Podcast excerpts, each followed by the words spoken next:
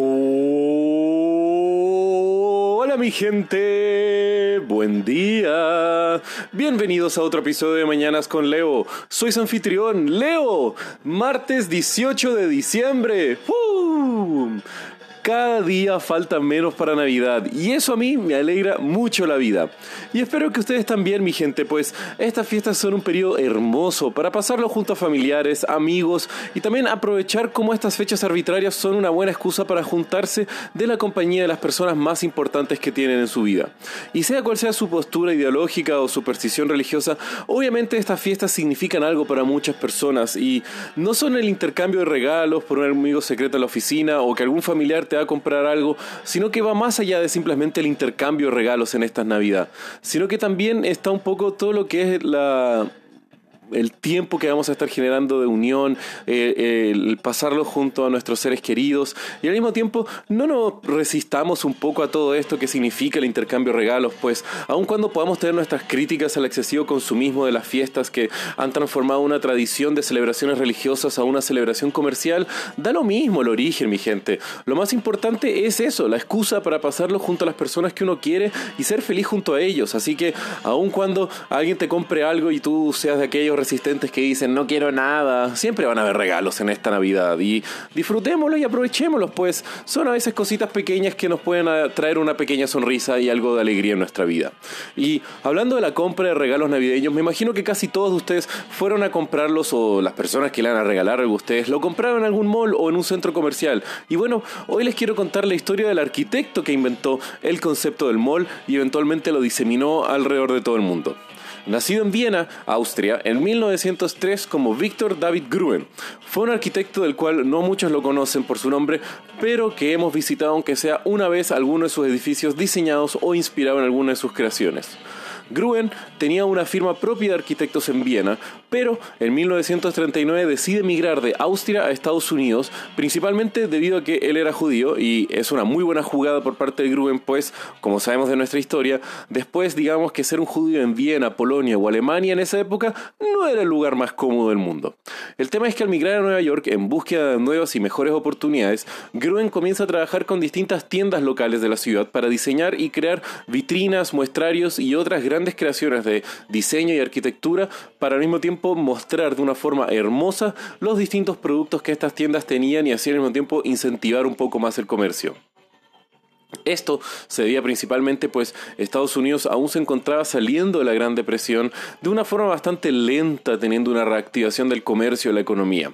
Posiblemente debido a las políticas keynesianas que se implementaron durante el gobierno, pero eso no va al caso del podcast. El tema era que Gruen veía un gran déficit en la sociedad norteamericana, la inexistencia de lo que se llamaba como el tercer espacio. Esto era un término que hacía referencia a los espacios donde se generaban comunidad y al mismo tiempo donde habían las interacciones sociales entre vecinos y personas y esto se llamaba tercer espacio, pues el primer espacio es el hogar, luego el segundo espacio es el lugar de trabajo donde cada uno de nosotros vamos, y luego el tercer espacio era este punto medio, donde no era 100% un espacio propio ni tampoco era 100% un espacio eh, de trabajo, sino que era un lugar donde se interactuaba con la comunidad, el cual se generaba un sentimiento de pertenencia, en donde las personas se contaban chismes, en donde generalmente existía toda la vida social fuera del hogar de uno. Y Gruen lo había visto eh, y vivido en los mercados y plazas de su natal Viena, y de alguna forma él quería entregarles este tercer espacio a los gringos mediante el urbanismo y la arquitectura. Al mismo tiempo, Gruen odiaba los autos y un poco la cultura automovilística que existía en Estados Unidos. Por eso, él quería, mediante su firma de urbanismo y arquitectura, centralizar el comercio y al mismo tiempo incentivar a las personas a caminar. Tanto así que logró en distintos experimentos que cerraran centros importantes y neurálgicos de la ciudad de Nueva York por varios días para ir generando distintos experimentos e incentivar, eh, por ejemplo, que en los días domingos el comercio estuviera abierto en distintas calles de la ciudad y solamente se pudieran transitar peatones generando así más comunidad entre los distintos ciudadanos de Nueva York. Y aun cuando el éxito de estas iniciativas fueron mediocres y gran parte del negocio de Gruen estaba en eh, trabajar en vitrinas para distintas tiendas, poco a poco eh, Gruen comenzó a eh, concretar lo que sería su obra magistral y al mismo tiempo comenzar a diseñar lo que sería la mayor influencia arquitectónica posiblemente del siglo XX, el mall. Algo que a los ojos de Gruen sería la solución a esta inexistencia del tercer espacio norteamericano, pues más aún en los suburbios solamente habían residencias y al mismo tiempo las personas tenían que tomar sus vehículos para eh, hacer cualquier tipo de actividad comercial. El tema es de que el mall, como él lo veía Gruen, era un centro comercial cerrado, climatizado, el cual solamente se pudiera transitar a pie, generando lo que sería, según él, lo más cómodo para tener un sentimiento de comunidad, habiendo un uso mixto entre comercio, residencia, servicios eh, complementarios como salud, restaurantes, eh, cines, entre otros, y al mismo tiempo todo confeccionado con un minucioso detalle, vegetación, iluminación eh, mediante luz natural. El sueño de él era traer todos los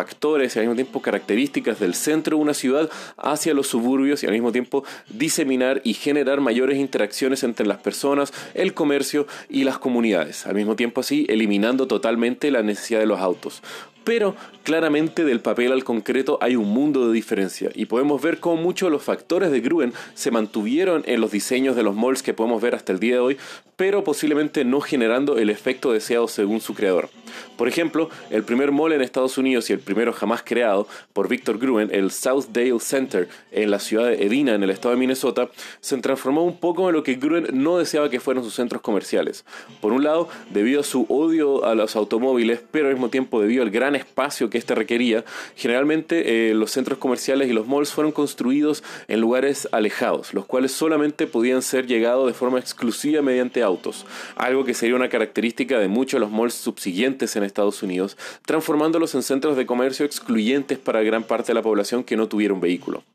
Otro de los puntos que eh, Gruen estaba viendo era que los malls no fueran de uso exclusivo comercial, lo cual eh, integraran también espacios residenciales. Al mismo tiempo, él quería que la arquitectura fuera algo que estuviera eh, lleno de belleza para los usuarios y los residentes de las comunidades, pero se fueron transformando principalmente en grandes bloques rectangulares que optimizaran los espacios en donde insertar más y más comercios y no integrar mucho más de los otros puntos de la visión de Gruen. Y así fue como poco a poco el creador de los malls, Victor Gruen, se transformó en un fiel crítico de ellos. Por un lado, iba en contra de su visión utópica de crear estos centros cómodos de comunidades y espacios aclimatados, en los cuales fueran las uniones entre distintas cosas, pues él veía una carencia de este sentimiento de comunidad, pues las personas simplemente iban, compraban y después se iban del centro comercial, sin permanecer más tiempo y generando lo que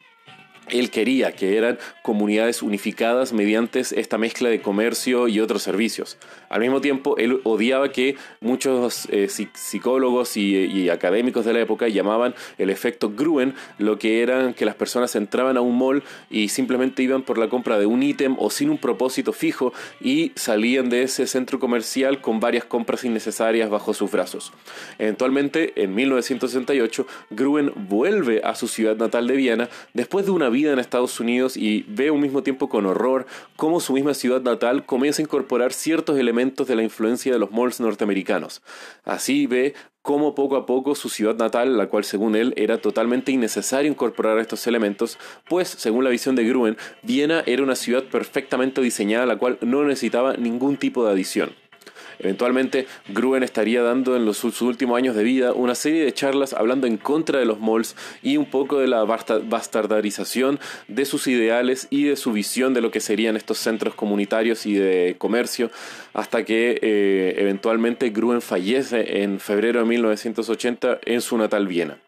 Pero ahí es donde también cada uno de nosotros podemos ver la influencia de Víctor Gruen en lo que podemos considerar eh, una de las mayores influencias arquitectónicas en el siglo XX y siglo XXI también, pues hasta el día de hoy los malls siguen existentes, en muchos países siguen prosperando y proliferando. Y claro, muchos malls son centros un poco vacíos y carentes de cualquier identidad y de capacidad de generar comunidad, pero podemos encontrar que existe un cierto valor y una cierta cultura en los malls en, muchas de nuestras ciudades. Pues eh, encuentro que más de uno nosotros los utilizamos como un tercer espacio, aprovechando los servicios complementarios, yendo hacia el cine, comiendo en sus restaurantes y simplemente a veces estando ahí en el mall, solamente disfrutando un poco del aire acondicionado o descansando en alguno de sus espacios que podríamos utilizar. Así que yo encuentro que aun cuando no fue la visión utópica que Víctor Gruen tenía, le podemos entregar mérito y decir que parte de sus ideales se cumplieron según lo que él tenía planificado. Y bueno mi gente, si quieren saber un poco más de lo que a ser el día de hoy, pueden ver los links en la descripción del episodio y como ya saben, que tengan un muy buen día. Los quiero mi gente. Besos.